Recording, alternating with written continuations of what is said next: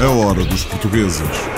Rio de Janeiro, Paris, Luanda, Delhi, Cairo, Macau, Oslo, Kiev, Buenos Aires, Toronto, Nova York. Berlim. Uma enfermeira portuguesa em Inglaterra foi como voluntária para a Grécia ajudar refugiados. Quando eu cheguei, não havia nada. Foi ocupado um, o campo de, dos Jogos Olímpicos para se fazer acampamento e por aí dá logo para perceber o cenário. Não havia qualquer outro sítio para levar os refugiados. A experiência com os refugiados, acima de tudo, veio desmistificar a ideia que nós temos do que é um refugiado. Uma lição de vida para uma enfermeira em Inglaterra. Em vez de dois, esteve seis meses a ajudar refugiados na Grécia.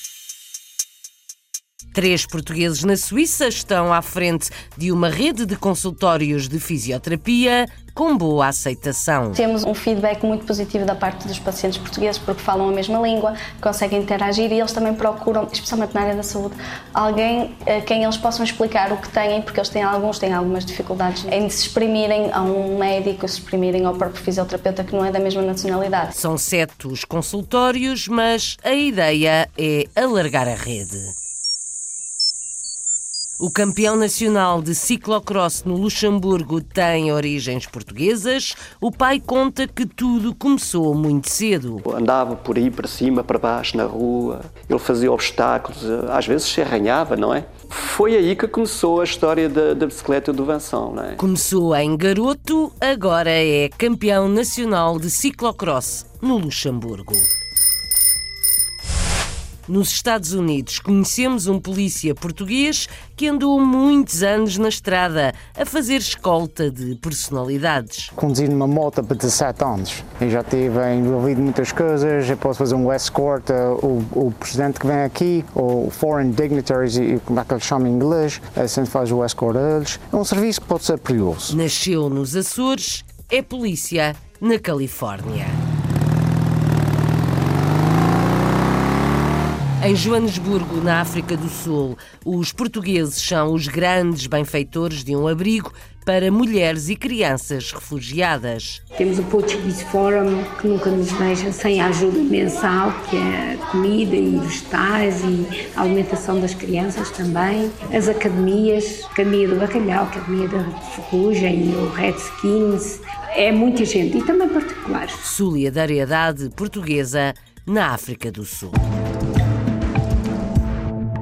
aulas de português para crianças e cada vez mais adultos no Instituto de Língua e Cultura Portuguesa em Lyon. França. A gente, estando em França, não pratica o português. Pratica o português em casa, mas não escreve português, porque hoje já não se escreve português para a família, então já não há voz a quem a gente pode descrever. E hoje, com a facilidade de todas as redes sociais, cada vez se escreve menos, não é? É sim já quase não se escrevem cartas e as manuscritas são uma preciosidade. Em Goa, na Índia, homenagem a Amália Rodrigues, 20 anos depois da sua partida. Tínhamos fados, tínhamos teatro, tínhamos uma dança, crianças, tínhamos uma casa do fado. Foi uma homenagem perfeito homenagem. Um musical em Goa, na Índia, uma homenagem a Amália Rodrigues.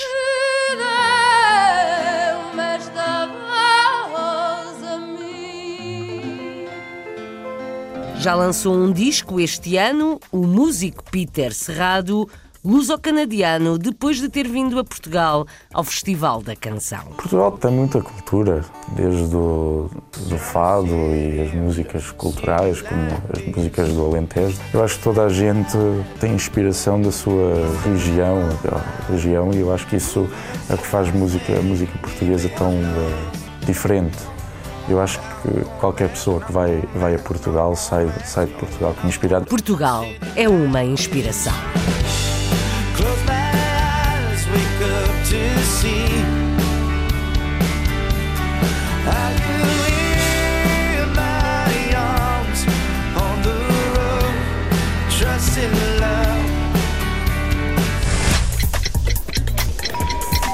The last call for the 12 o'clock British Airways flight VA412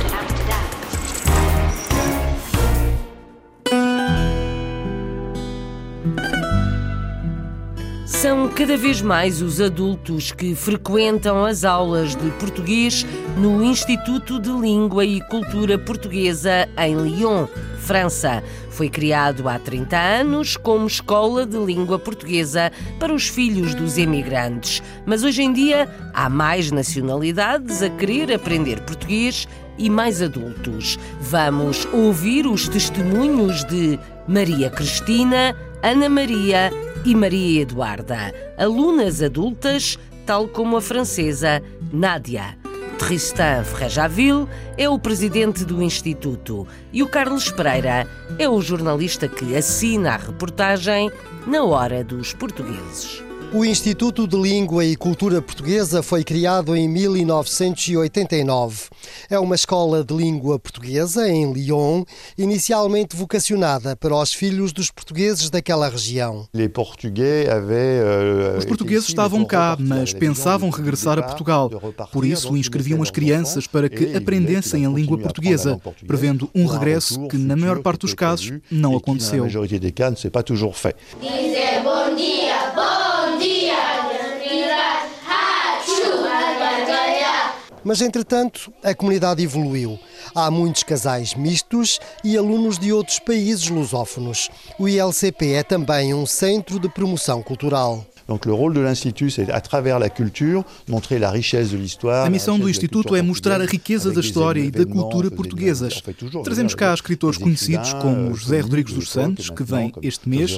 Convidamos Rui Veloso. Trouxemos grandes companhias de teatro para mostrar a riqueza da cultura portuguesa, tanto aos imigrantes portugueses, que provavelmente não tiveram acesso a esta cultura, como aos franceses que a vão descobrindo. Eu acesso a cultura e aos franceses que découvrent la richesse da cultura portuguesa. Para além das aulas para crianças, o ILCP é também uma escola de português para adultos. Venho cá ao ILCP pela minha filha, que está a aprender o português este ano, ela tem 12 anos, e eu para aperfeiçoar, pois eu não, nunca escrevi português, uh, aprender assim a, a escrever certas palavras que que nunca soube escrever. a gente, estando em França, não pratica o português. Pratica o português em casa, a maneira de falar, mas não escreve português, porque hoje já não se escreve português. Para a família, os avós já faleceram, então já não há avós em, a, a, quem a gente pode escrever, e, e hoje, com a facilidade de todas as redes sociais, cada vez se escreve menos, não é? Estou junta há um par de anos com um espanhol e já não conseguia fazer a diferença entre o espanhol e o português, porque no norte de, de Portugal fala-se um bocado galego e já nem sabia se falava português, se falava, uh, falava espanhol. Estava aqui em França, misturava um bocadinho de, de francês e queria ter uma base sólida, porque o meu projeto tem uma, uma rede online de produtos espanhóis e queria abrir uma rede de uh, produtos portugueses. J'apprends le portugais depuis 5 ans parce que, en fin de compte, mon mari était à la retraite. Há cinco anos que estou a aprender português porque o meu marido reformou-se. Como ele estava em casa todo o dia, eu queria arranjar outra ocupação e queria aprender uma língua. Uma amiga sugeriu-me esta escola de português, inscrevi-me e foi assim que comecei a aprender português et qui est très bien. Et là, je me suis inscrite et donc c'est comme ça que j'ai appris le portugais. Já foi algum dia a Portugal ou não? Sim, é, isso era um, dois, três, quatro, quatro vezes. Uma vez a Lisboa, a deuxième, segunda, segunda vez a Porto, terceira, terceira vez. terceira vez a um, um dia Porto, eu fazer uma caminhando uh, uh, jusqu'à até uh, Barcelona. Durante estes 30 anos já passaram pelos bancos do ILCP milhares de alunos, muitas crianças do ensino primário e secundário, mas também muitos adultos.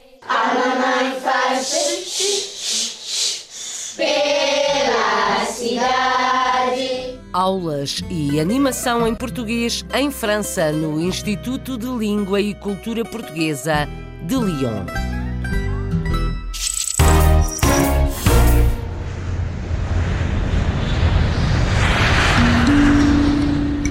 É da comunidade portuguesa na África do Sul que mais apoio chega a um abrigo para mulheres e crianças refugiadas em Joanesburgo.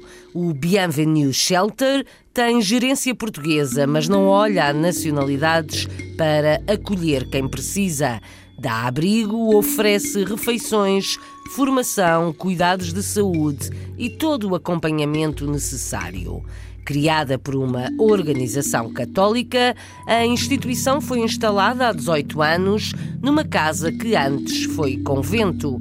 Vamos ouvir as explicações da diretora, Marivan Chiesa, e da gestora do projeto, Adília de Souza. A reportagem para A Hora dos Portugueses é de Hugo Gomes, mas são as protagonistas que falam e começa a Adília.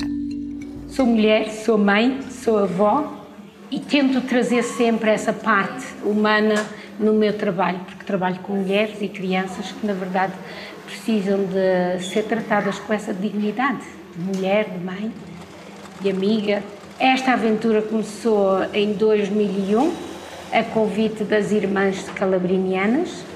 Comecei a ajudar por umas horas, depois por um dia, depois por dois, e cá foi ficando até hoje. Vai ser agora 18 anos de aniversário, o Bienvenue Shelter, tenho estado sempre aqui. Era uma casa convento da comunidade das Irmãs da Sagrada Família. A congregação doou 10% dos bens da congregação ao serviço dos pobres. O que é que nós fazemos no Bienvenue Shelter? Número um, acolher a pessoa com a dignidade que ela merece.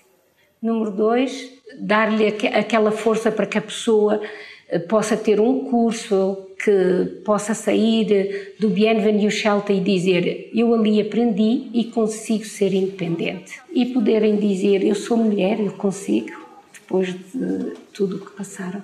Ajudá-las também nos documentos delas, é um processo bastante complicado, mas nós ajudamos desde o dia 1 ajudá-las na educação dos filhos, na, na, saúde. O meu trabalho é à beira destas mulheres refugiadas. É um trabalho feito com amor, com carinho. Se torna um trabalho de entrega total, de doação. Com os pequeninos, o nosso número um é ver a saúde deles, para que a mãe não esteja preocupada e nós também.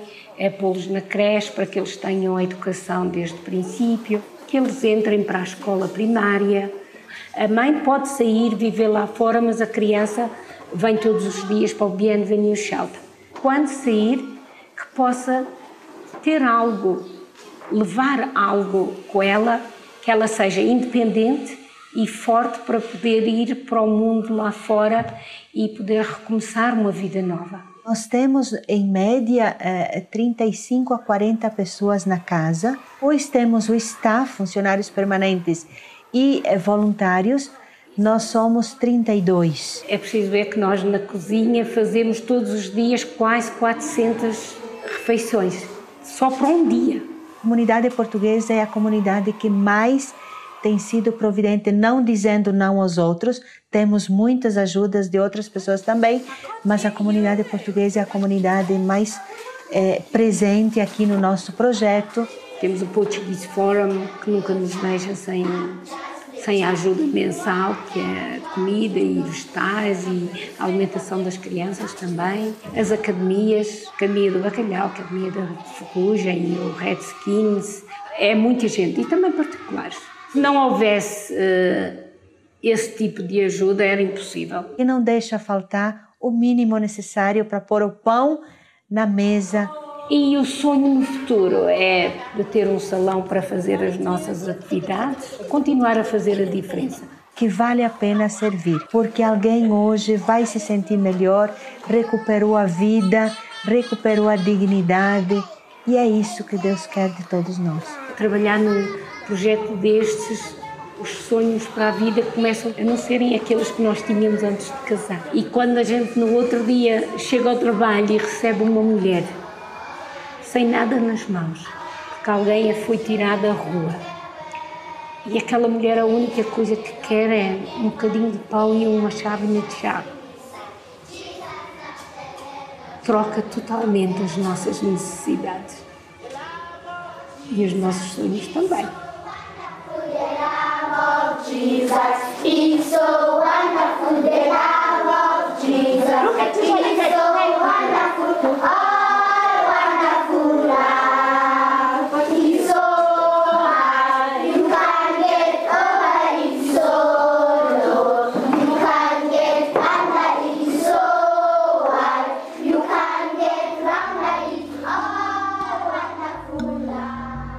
Crianças em coro, crianças em atividades de grupo, num abrigo para mulheres refugiadas e os seus filhos em Joanesburgo, com grande apoio da comunidade portuguesa da África do Sul.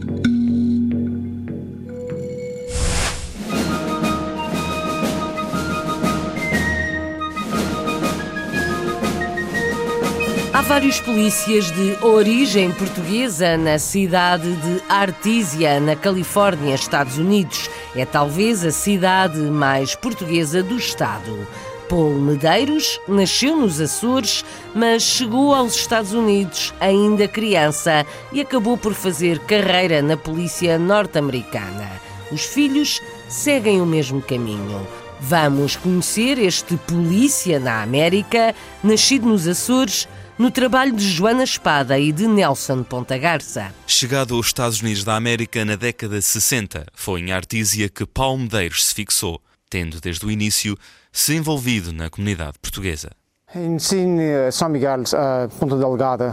Minha família chegou aqui de uh, 1968 e tive quase 5 anos em São Francisco. Até meu pai arranjou trabalho aqui na Artija e uh, desde 1970, mais ou menos, estou aqui na Artija. Sempre não estou envolvido em comunidade portuguesa, quando estive indo para a escola, e fui para a tropa também, e fui para o meu trabalho no Academy de High Patrol, mas eu sempre voltei para trás. E essa comunidade aqui de Artija tem uma comunidade portuguesa, para mim, é bem forte e faz muito suporte um, um outros. Paulo de Medeiros é nascido na ilha de São Miguel e foi aqui na cidade de Artísia que desenvolveu uma carreira na área da polícia e CHP americana. Já fez vários serviços de acompanhamento e proteção de presidentes dos Estados Unidos da América. Quando eu comecei no, no serviço de polícia, eu só conhecia uma pessoa que era uh, uma polícia, mas agora já está muitos. Eu posso, talvez, 10 portugueses que trabalham comigo ou várias cidades. Só isto é uma oportunidade que está, está abrindo para o imigrante, os portugueses, e já estão entrando nessa linha do serviço. Num trabalho em que reconhece os riscos da sua profissão, Paulo recorda as três décadas em que trabalhou na Califórnia Highway Patrol. Oh, eu, eu conduzi numa moto por 17 anos. Uh, todos os dias eu estive numa moto e já estive envolvido em muitas coisas. Eu posso fazer um escort, uh, o, o, presidente que vem aqui, ou foreign dignitaries, como é que eles chamam em inglês, a gente faz o escort a eles. Dia em dia não era tanto perigoso, mas a gente nunca sabe. A gente nunca sabe, gente por uma pessoa, vezes podem ter a pistola. Esta semana que mataram um polícia, só iam parar um carro, talvez de bebida, a gente nunca sabe, sai com uma pistola. É um, é um serviço que pode ser perigoso. Inspirados provavelmente pelo seu trabalho, dois dos seus filhos acabam por seguir as mesmas pisadas, tornando-se também eles polícias. Eu tenho três filhos e uh, dois fazem o graduation do Academy do uh, Los Angeles County Sheriff's Department. São polícias, mas uh, eles vão a trabalhar na cadeia por um ano, ainda pode ser cinco anos, e depois é que eles vão para o patrol. Quanto a voltar aos Açores, Paulo Medeiros não esquece as suas origens, prevendo voltar a São Miguel para o próximo ano. Eu estive lá, não foi este ano, porque estou servindo a direção do hall, uh, mas eu estive lá o ano passado. Eu não sei se vai para o ano, é para este ano agora, uh, mas o meu filho vai casar-se. Muita portuguesa também, da, da Artija, uh, talvez para o ano que entra, para a família. Há mais de 50 anos, nos Estados Unidos da América, foi em Artísia, onde reside a maior comunidade portuguesa no sul da Califórnia, que Paulo Medeiros construiu a sua vida, tal como outros portugueses que ingressaram pela mesma carreira. Polícias de origem portuguesa em Artísia, na Califórnia, tal como acontece na outra costa norte-americana, em Newark. A hora dos portugueses. Uma enfermeira portuguesa em Londres sonha com a terra dos pais, a Guiné-Bissau. Pelo caminho, dedicou seis meses da sua vida a ajudar refugiados na Grécia. Uma experiência e uma lição de vida elogiada pela mãe, Mariama Sal e pela amiga Sofia Marafona. Na reportagem de Renato Guerra para A Hora dos Portugueses, a enfermeira Fátima Sal conta a sua história. Sou Fátima, sou enfermeira em Londres e estive recentemente na Grécia numa missão com os refugiados.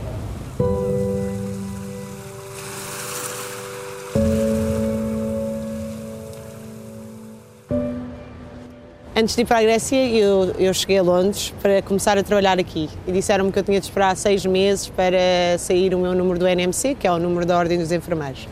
E como nesses seis meses eu sabia que, que ia ter tempo livre, vi uma notícia nos jornais sobre os refugiados que estavam a chegar à Grécia e como já era uma, uma notícia que fazia parte do meu dia a dia, que estava constantemente a falar com amigos sobre isso, decidi ir. Não tinha dinheiro na altura para comprar e pedi a uma amiga por e-mail para me financiar a viagem e ela financiou e eu fui. E, e, disse aos meus pais, no próprio dia em que comprei o bilhete, olha, vou para a Grécia e tentar perceber o que é que posso fazer pelos refugiados lá. Quando cheguei à Grécia e ao campo de refugiados em si, as pessoas estavam a viver em tendas, outras não tinham tendas, então era o caos. Não havia organização, não havia casas de banho. As pessoas em si, que chegaram, os refugiados, foram eles mesmos a montar muitas das estruturas que hoje em dia estão lá e que acabaram por desaparecer com o tempo, com a, com a organização que foi chegando. Mas quando eu cheguei, não havia nada. Foi ocupado um, o campo de, dos Jogos Olímpicos para se fazer acampamento e por aí dá logo para perceber o cenário. Não havia qualquer outro sítio para levar os refugiados. Inicialmente fui para dois meses e acabei por ficar seis, quase. A experiência com os refugiados deu-me, acima de tudo, veio desmistificar a ideia que nós temos do que é um refugiado e ajudou muito a perceber também um bocadinho o contexto religioso que já existe na minha casa, mas que é totalmente diferente uh, no Médio Oriente. E foi perceber isso e, e, conseguir perceber que do outro lado é uma pessoa igualzinha a mim, igualzinha a, a mim, a ti, ao meu pai, à minha mãe. E ela dá o que ela tem para os outros. Ajuda. E vai, procura mesmo dos meios que ela às vezes tem dificuldade em conseguir, mas luta para conseguir e para alcançar para os outros. Não somos só nós, não estamos sozinhos. E a Fátima tem muito noção disso e relembra, eu acho, quem a quiser ouvir, precisamente disso. Um, de um percurso alargado, inclusivo, generoso e que traz muita esperança. E é isso que nós precisamos agora, não é? No futuro, vou-me lançar agora para a Guiné-Bissau, para a terra dos meus pais. Quero saber o que é que vai sair desta. Mas é uma missão a longo prazo, claramente, e que me quero dedicar muito mais ao continente dos meus pais. Sei muito bem que isto é um plano a longo prazo, mas o meu sonho era esse, era poder eh, ficar a viver na terra dos meus pais e que os meus pais envelheçam uh, na Guiné-Bissau. Uma enfermeira portuguesa em Londres que sonha com a Guiné-Bissau.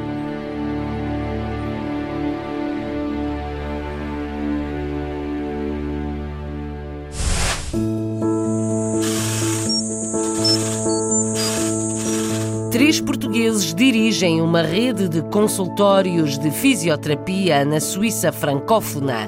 Os fisioterapeutas são recrutados em Portugal e grande parte dos pacientes também são portugueses.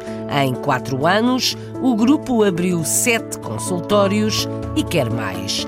Com Vanessa Santos, vamos conhecer estes fisioterapeutas empreendedores na Suíça. Ana, Sérgio e Daniel criaram uma das maiores redes de consultórios de fisioterapia da Suíça francófona. O projeto que fundaram em 2015 conta hoje com sete espaços espalhados por várias cidades e uma dezena de fisioterapeutas formados em Portugal. Na altura nós estávamos a morar em, em Basel, Basileia, e uh, a Ana uh, queria voltar à atividade, voltar a trabalhar como fisioterapeuta na cidade de Basileia fala-se o alemão. Nós depois então decidimos mudar-nos para a cidade mais próxima, onde uh, também se falasse o francês, e em setembro de 2015 nós abrimos então a Start Physio uh, em Bienne.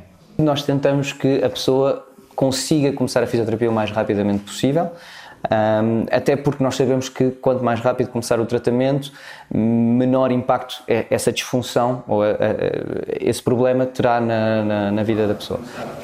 Nós reparamos também que existia uma, alguma dificuldade dos fisioterapeutas de se colocarem por conta própria como independentes e daí nós achamos a ideia da Start Physio também para uh, o processo que o fisioterapeuta possa iniciar o seu próprio gabinete com a ajuda da parte técnica mais do lado do, do, do Sérgio. Sim, é? porque o que nós fazemos, a ideia é uh, proporcionar uh, aos fisioterapeutas um conjunto de serviços de, a nível administrativos e dessa forma os fisioterapeutas podem se concentrar mais em cuidar dos seus pacientes, permitindo aos fisioterapeutas com menores riscos lançarem-se por, uh, sua, uh, por sua conta.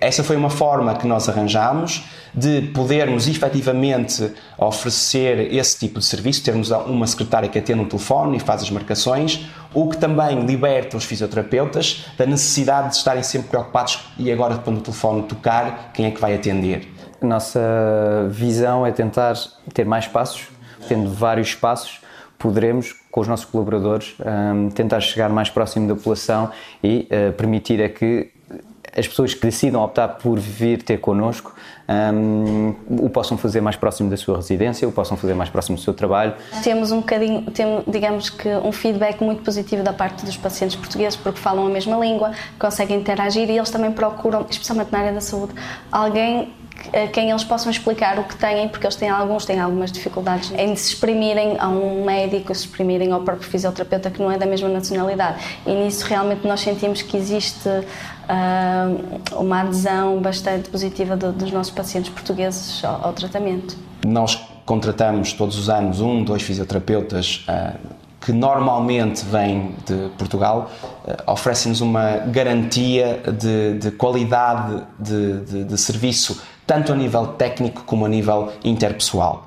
Para muitos, o poder expressar-se e, comunicar e, e ouvir na própria língua uh, acaba por também facilitar a comunicação. Eu às vezes costumo na brincadeira dizer que 50% do tratamento também é, é, é, psicológico em termos de para a reabilitação. A importância da língua também nos tratamentos médicos. Ana Legrand, com Sérgio e Daniel Simão, são empreendedores e fisioterapeutas na Suíça.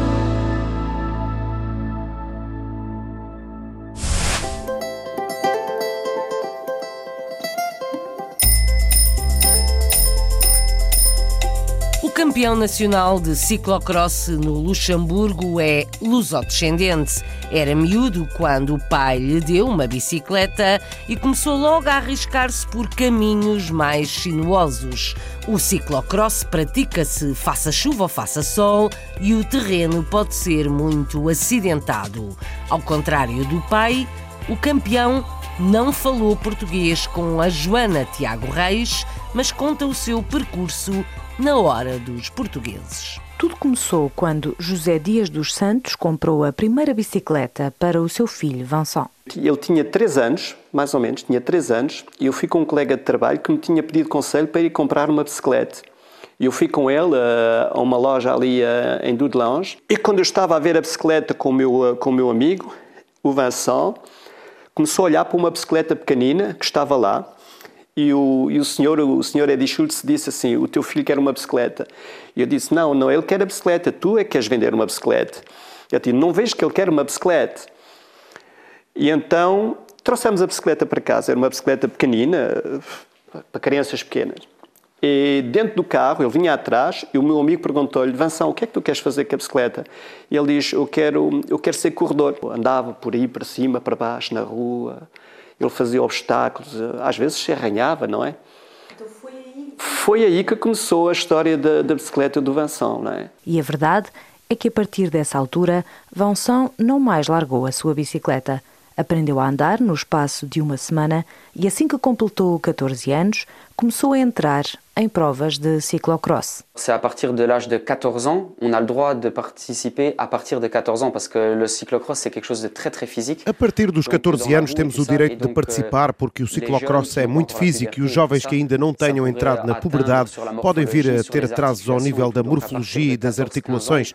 Então a partir dos 14, 15 anos podemos começar a praticar ciclocross oficialmente. E foi a partir daí que comecei a fazer ciclocross e a ganhar provas de vez em quando. Penso que tive bons resultados nos juniores, fui campeão nacional, fiquei em 15º lugar no Campeonato do Mundo com a equipa nacional do Luxemburgo. Portanto, posso dizer que foi a partir daí que alcancei o alto nível e pude começar a participar nas provas internacionais a partir dos 17 anos. Niveau euh, performant et aussi pouvoir participer dans des grandes courses internationales, c'est à partir de l'âge de 17 ans. Para conseguir todas estas vitórias é preciso muito treino, muita disciplina e paixão por aquilo que se faz. Euh, Fui campeão nacional. Tive algumas dificuldades porque nos anos anteriores dominei claramente as corridas, principalmente nos invernos, mas nunca consegui ser campeão. Deu muito prazer ser campeão aos 28 anos. Ganhei também o Skoda Cross Cup, que consiste numa série de provas aqui no Luxemburgo. São 10 provas que marcam a regularidade dos corredores e é o segundo ano consecutivo que ganho.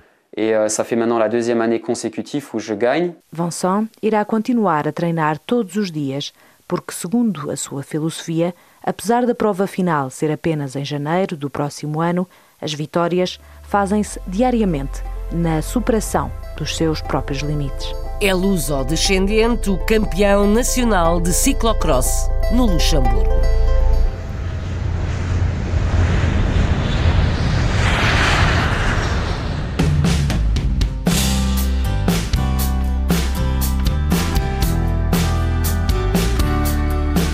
Lançou um disco há pouco tempo o músico luso-canadiano Peter Serrado, já depois de ter vindo a Portugal participar no Festival da Canção. Compositor e intérprete, Peter cantou em inglês e foi apurado para a final. Um ano depois, conta na hora dos portugueses que o país dos pais é uma inspiração. Na reportagem de Luís Medeiros, ouvimos como o Peter Serrado continua a dar muitos concertos entre a comunidade portuguesa no Canadá. Olá, boa noite. Um prazer estar aqui outra vez, mais uma vez, na Casa do Alentejo.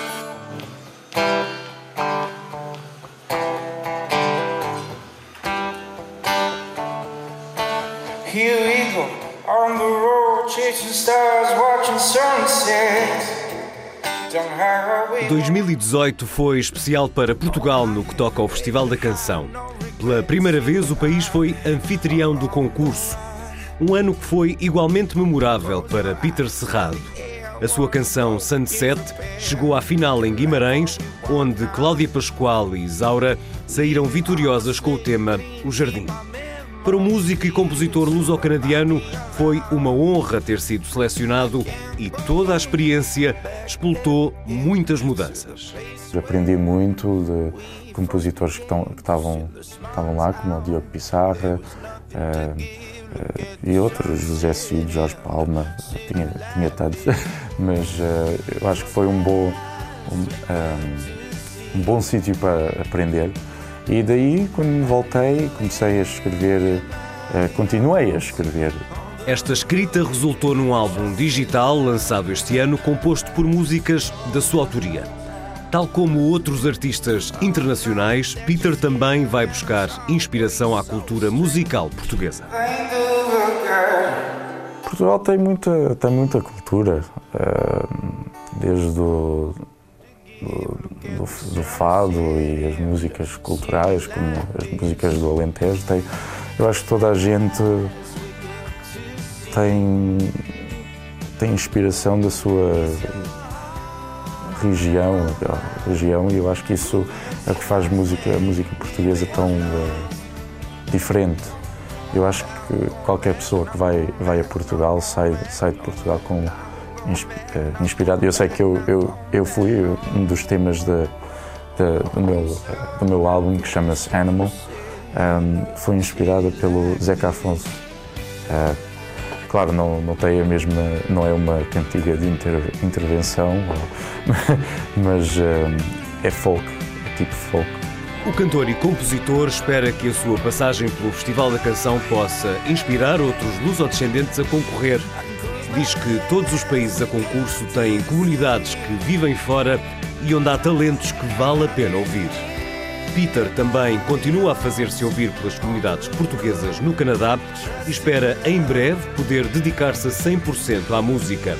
A paixão que o levou a um dos grandes concursos mundiais. Estou a trabalhar dia, dia a dia uh, e o, foco principal agora, o foco principal é o, o, álbum. E depois do álbum é para ver o que é que, o que, é que sai, o que é que consigo fazer. Aplausos para Peter Serrado, luso-canadiano, finalista o ano passado no Festival da Canção em Portugal, agora com um disco online. Inclui um tema chamado Lisboa e outros dois cantados em português. Longe demais. A hora dos portugueses. Mudamos de ritmo e de continente.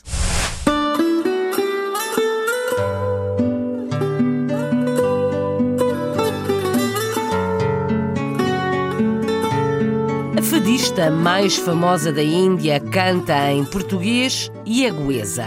Nos últimos anos, o fado tem ganho fama em Goa, fama e fadistas. Há um concurso de fado todos os anos e cursos que incluem o estudo da canção de Lisboa.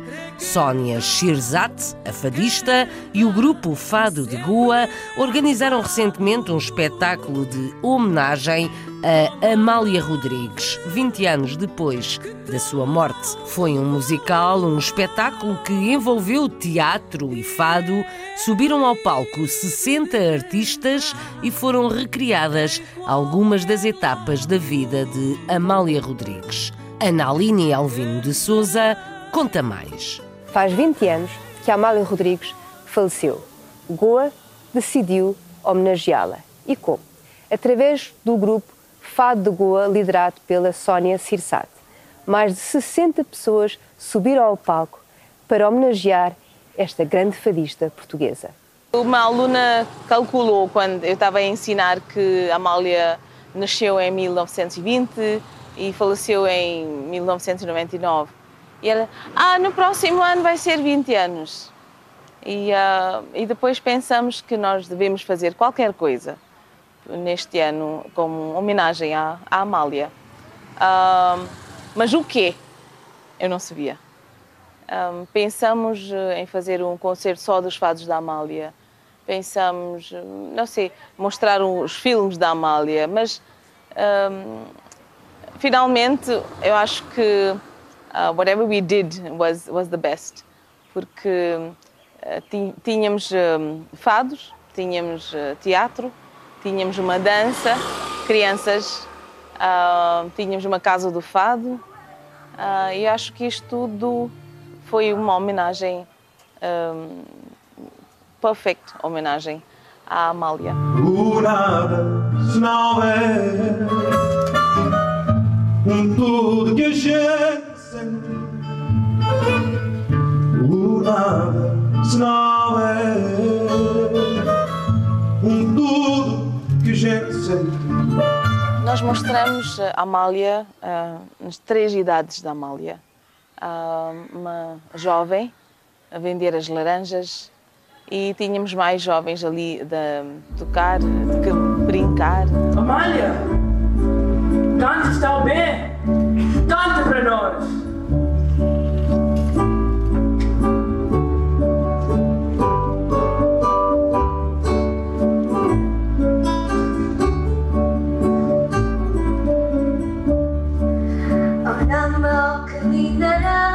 Ah, depois a Amália como uma diva que já, já viajou, já teve concertos no mundo, um, ah, fora de Portugal. E então ela cantou Estranha Forma da Vida. E, uh, e depois a Amália mais velha, a Amália que estava, já estava a cantar fados de Alain Olma, e, uh, uh, de terceira idade ou de certa idade. e arranjamos três, uh, é duas alunos e, alunas e eu. E eu acho que foi bom para a gente também perceber um, uh, the, the growth or the, the whole career of Amália. A ideia é uh, criar uh, um novo público para o fado, porque nós queremos que o fado vive cá em Goa para o futuro, fica mais mais gerações. Sónia Shirzat, a fadista mais conhecida em Goa, antiga colónia portuguesa na Índia. O fado tem ganho fama em Goa, tal como a língua portuguesa.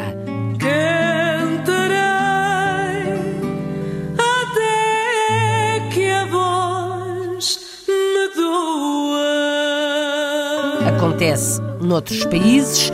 Conhecemos alunos de português em Lyon, França, um polícia da Califórnia que é natural dos Açores, o campeão de ciclocross é lusodescendente no Luxemburgo. Visitámos ainda um abrigo para crianças e mulheres refugiadas em Joanesburgo, na África do Sul, um abrigo em grande parte suportado com o apoio dos portugueses no país. A Hora dos Portugueses, com sonoplastia de Paulo Cavaco, edição e apresentação de Isabel Gaspar Dias. A Hora dos Portugueses. Rio de Janeiro. Paris. Luanda. Dili. Cairo. Macau. Oslo. Kiev. Buenos Aires. Toronto. Nova York. Berlim.